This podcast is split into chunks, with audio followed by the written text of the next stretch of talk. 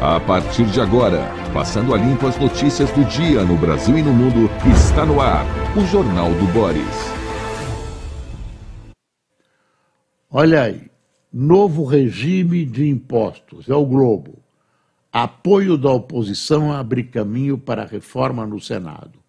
Parlamentares como Mourão, Ciro Nogueira, Rogério Marinho e Moro acenam a favor da PEC.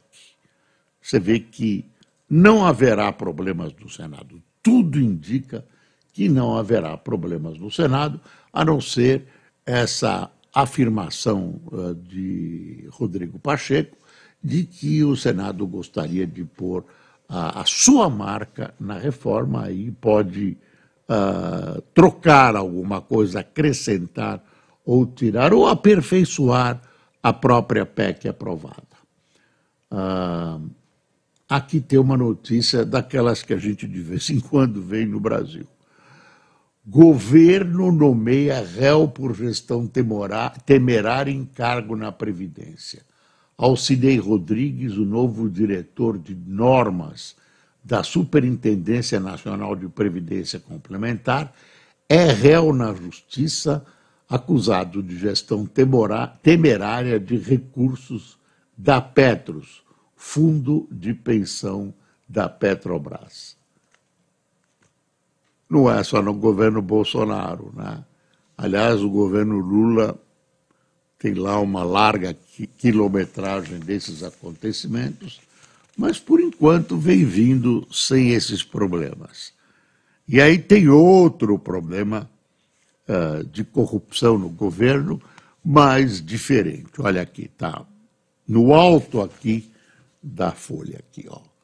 Governo beneficia parente de político com máquinas.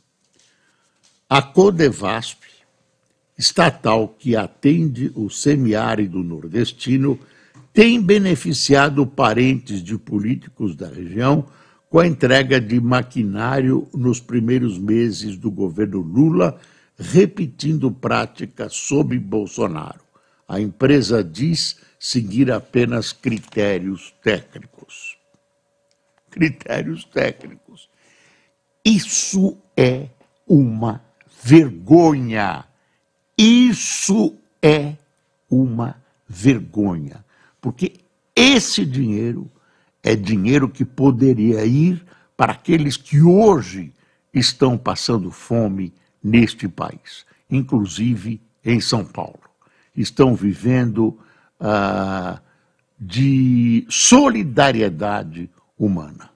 E isso ah, pode ser bonito na emergência, mas não é possível que um país que tenha a agricultura que nós temos, que tenha polos de riqueza como nós temos, possa admitir que pessoas passem fome aqui no Brasil. Tem aqui uma notícia de política.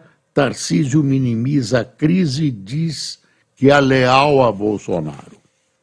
Após desentendimento com o padrinho Jair Bolsonaro, devido à reforma tributária, Tarcísio de Freitas, do Republicanos de São Paulo, minimizou a crise. Sempre tive, teve lealdade, sempre tive lealdade muito grande. Está tudo bem, afirmou. O desafio político ao governador foi, contudo, o, o desafio político ao governador, contudo, prossegue.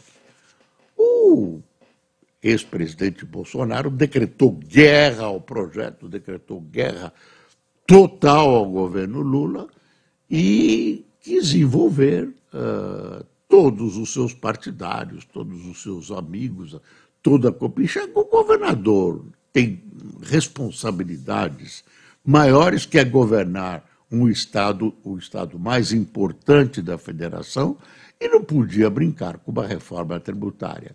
E se a reforma tributária era boa para o Estado, era bom para a sua indústria, comércio, agricultura, trabalhadores, ele tinha que optar por essa posição que a gente chama de direita civilizada. Não uma posição extrema, pequena, reduzida, minúscula, primitiva, como o presidente Bolsonaro adotou. Infelizmente, eu esperava mais do presidente Bolsonaro uma posição pró-Brasil, uma posição, uma posição correta, firme, com aspectos críticos, claro, pode ter defeitos, deve ter defeitos, precisam ser apontados, uma coisa que estivesse baseada numa realidade, produto de estudos, enfim, uma oposição, eu vou repetir, de uma direita civilizada.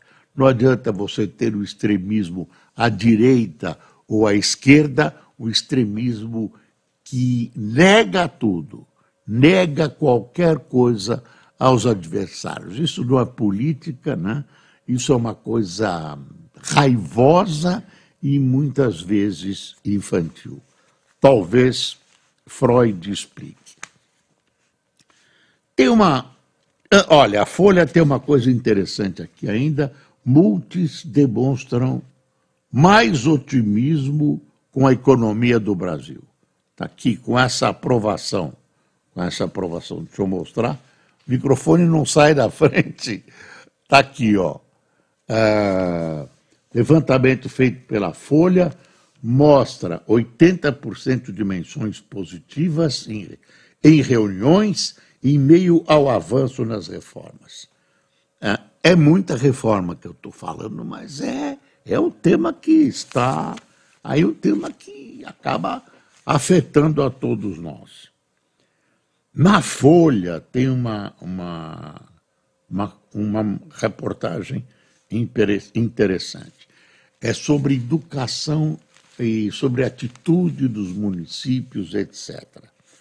É uma espécie de comparação entre Barueri e Belfor Roxo. Dá uma espiada, olha, essas duas fotos, Barueri e Belfor Roxo. Está ah, aqui. Gestão municipal eficiente melhora a oferta de serviço. Mostra ranking. Aí está, vida pública. Liderança em ranking de gestão melhorou. Educação em Barueri. Alunos da cidade, à esquerda. Na outra ponta, aqui, né? Belfor Roxo vê mais informalidade.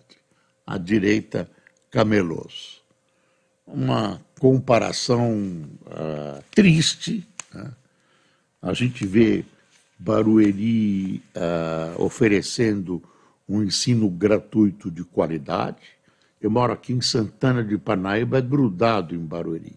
Então a gente vê a evolução e a menção que são as menções que são feitas às escolas de Barueri, com a ressalva de que Barueri é uma cidade rica. É uma cidade rica, tem uma boa arrecadação, tem boas indústrias, etc, etc. Então, existe essa diferença.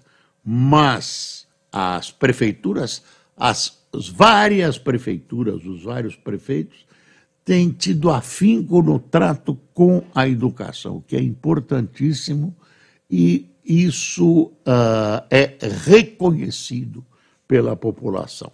Reconhecido pela população. Eu vejo que as crianças de Barueri vão à escola com prazer. A escola tem vários atrativos, tem ônibus que vai buscar as crianças, enfim, a Barueri prima por um, uma boa condução nos negócios da educação. Quando eu falo negócios, são bons negócios, não são aqueles lá da, da, do lanche das crianças. No Globo, tem uma coisa que também é interessante, está aqui, ó. Tá vendo esses músicos, ó?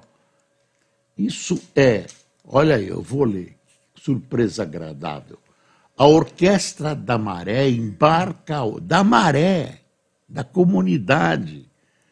A Orquestra da Maré embarca hoje para Inglaterra e Portugal, primeira viagem de alguns de seus jovens para uma turnê europeia entre 20 de julho e 6 de agosto, as apresentações ocorrerão em Lisboa, Porto, deixa eu ver se tem, e Londres. Dá uma espiada. São jovens favelados do Rio de Janeiro, com uma orquestra em São Paulo também tem uma orquestra dessas, e que vão se exibir em cidades, em países onde a excelência, a qualidade musical é uma exigência. Então, está aqui, ó, olha o título: A Orquestra da Maré cruza o oceano rumo à Europa. Parabéns, pessoal, pessoal do Rio de Janeiro, pessoal que organiza isso, pessoal que leva esses jovens à Europa para mostrar que o Brasil também tem coisas boas, muito boas. E tem, a gente também dá uma desprezada. Ah, salto no cartão de crédito eleva a inadimplência. A emissão de cartões de crédito dobrou em quatro anos, alcançando 208,7 milhões de unidades em 2022, segundo o Banco Central.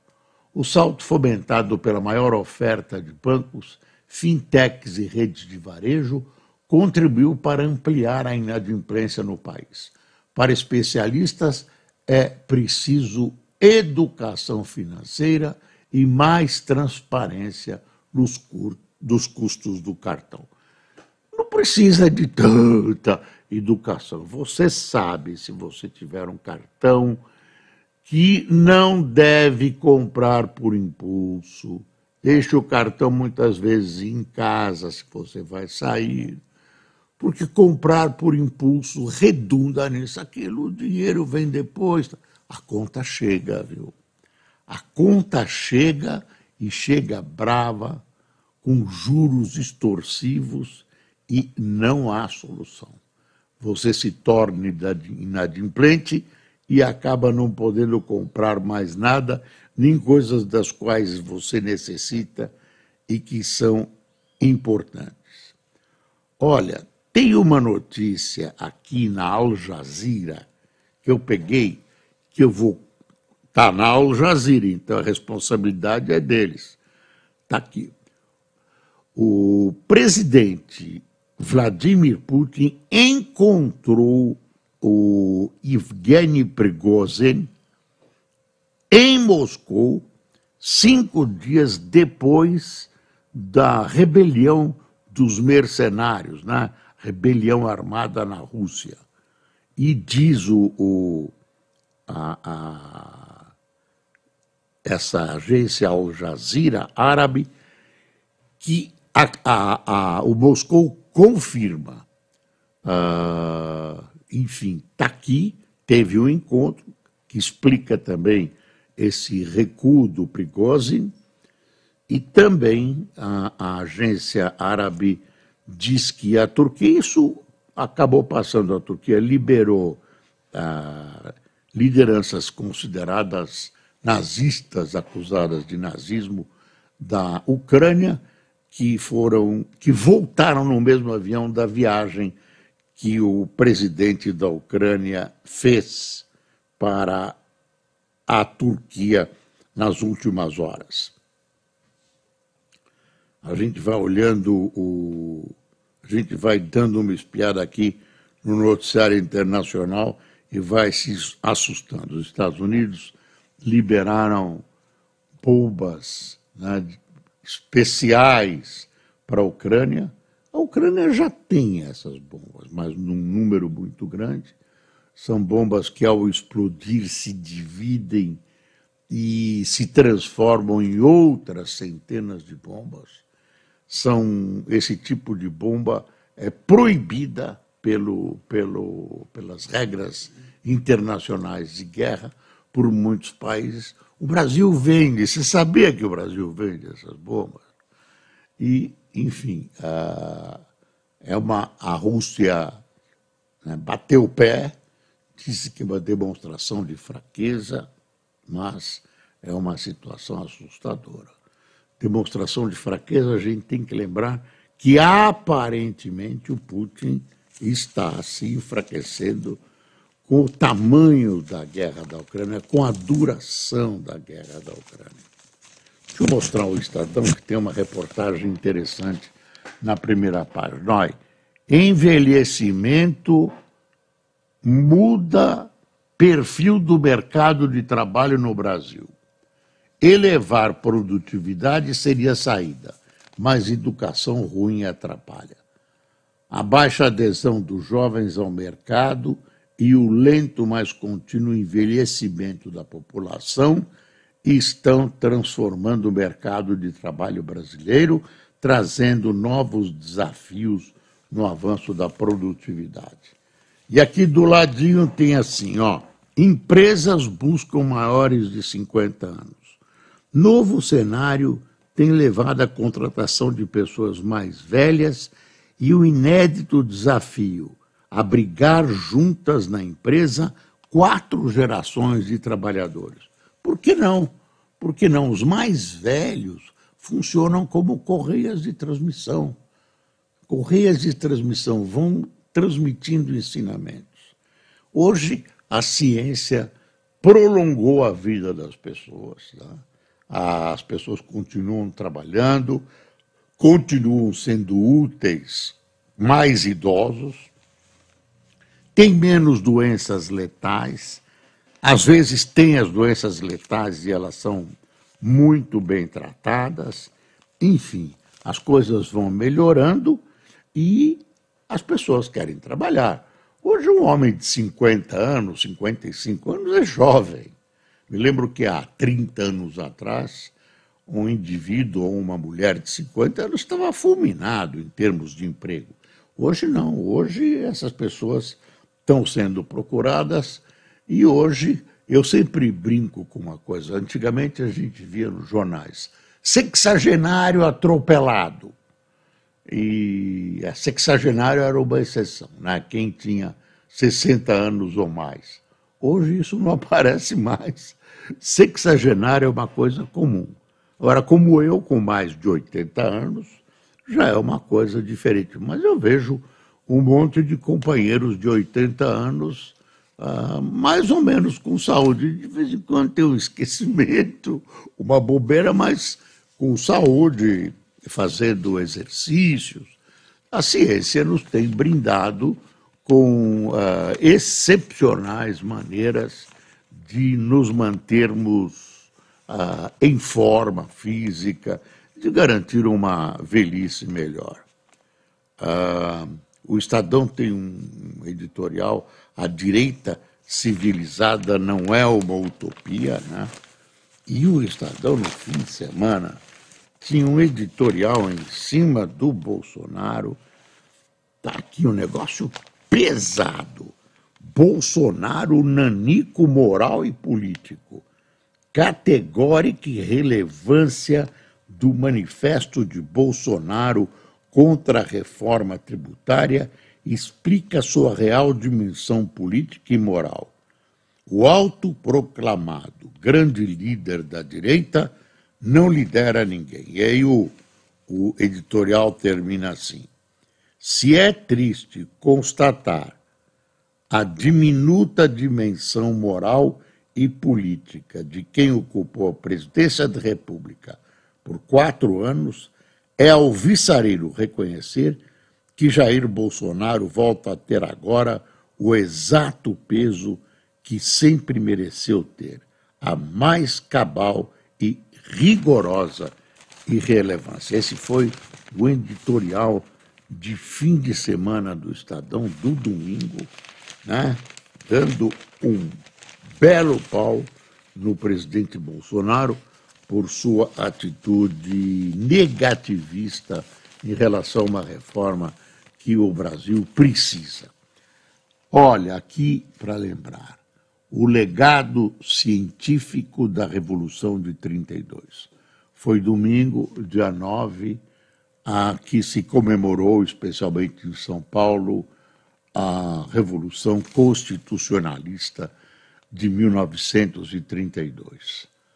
Aí, essa foto aqui é máscara contra gases capacetes de liga leve e lançadores de granadas estão entre as criações do Laboratório de Ensaio de Materiais, ligação do LEM com indústrias paulistas, levou à criação do Instituto de Pesquisas Tecnológicas do IPT em 1934. É uma lembrança de um domingo, de um 9 de julho, que normalmente é feriado em São Paulo, e que passou quase em brancas nuvens. Os detratores uh, levam, uh, tentam classificar a revolução como separatista ou elitista, o que é rigorosamente mentira. Rigorosamente mentira. Tem aqui também uma foto do, da Folha. Olha que foto. É uma foto do Rio Pinheiros, está vendo? E a notícia, ó, está aqui. A notícia não é grande coisa. Projeto de Puerto Madeiro, que é uma área uh, que era degradada em Buenos Aires e foi transformada numa local de restaurantes, diversão, etc. Então, projeto do Puerto Madeiro no Rio Pinheiros deve ficar pronto apenas em 2026. É um projeto do, do, do governo anterior, usina São Paulo, antiga usina da traição no Rio Pinheiros, na capital paulista. A área foi concedida à iniciativa privada de 2020 por João Dória, que inspirou esse projeto, mas obras de revitalização estão só no início. Olha que foto bonita essas águas. Se você cair lá dentro, você está estrepado, mas dizem que estão limpando, né? Dizem que estão limpando. Ah, olha, olha aí a, o título reforma tributária chegará ao Senado com indefinições. Tem muita coisa a ser definida ainda mesmo. Tem muita coisa. E aí tem uma notícia que é interessante a gente acompanhar. Lula obtém vitórias, mas cresce pressão por reforma ministerial. Centrão não vai deixar isso barato, não. Por vitórias do Congresso, o presidente Lula cedeu ao Centrão liberou emendas e prometeu trocas no primeiro escalão de forma a melhorar a relação com o legislativo. Há pressão por uma mini reforma na esplanada. Aí eles só querem os, os ministérios bons, bons, que têm grana, que têm uh, ramificações pelo Brasil todo por causa das eleições etc, etc. Mas essa é uma luta que o presidente vai ter que enfrentar. E aqui o valor de hoje, Fazenda quer arregatar, arrecadar 34 bi com novo programa de transação tributária. Proposta prevista no projeto Lei do CARF pode criar condições para o governo cumprir as metas de resultado primário estipuladas na regra fiscal. Então, então, a gente tem que fiscalizar uma coisa. Não pode haver aumento da carga tributária. Anote, não podemos deixar aumentar a carga tributária e os autores ah, da reforma e o governo estão prometendo isso nós temos que cobrar. E agora chega o nosso momento delicioso de quem tomou cafezinho conosco. Aglaé Mostardeiro, Sirlene Pereira, João Busato, Durval Valadares, Valdevino Matias, José Lucena, Riva Marques Rios, João Durigan, Tiago Zandarim, Paulo Baise, Maria Gilde, Carlene Rodrigues, Magali Reutmann, Luciene Gambatti, Marlene Segato de Uberlândia, Li Oliveira de Alagoinhas, na Bahia, e Samuel Batista de Salvador. Pessoal, boa semana para você. Frio em São Paulo, pouquinho de chuva, mas otimismo por dentro, trabalho, força, né? Força interna e vamos ter esperança num país cada vez melhor, vigiando e vigiando muito. Tenha um bom dia.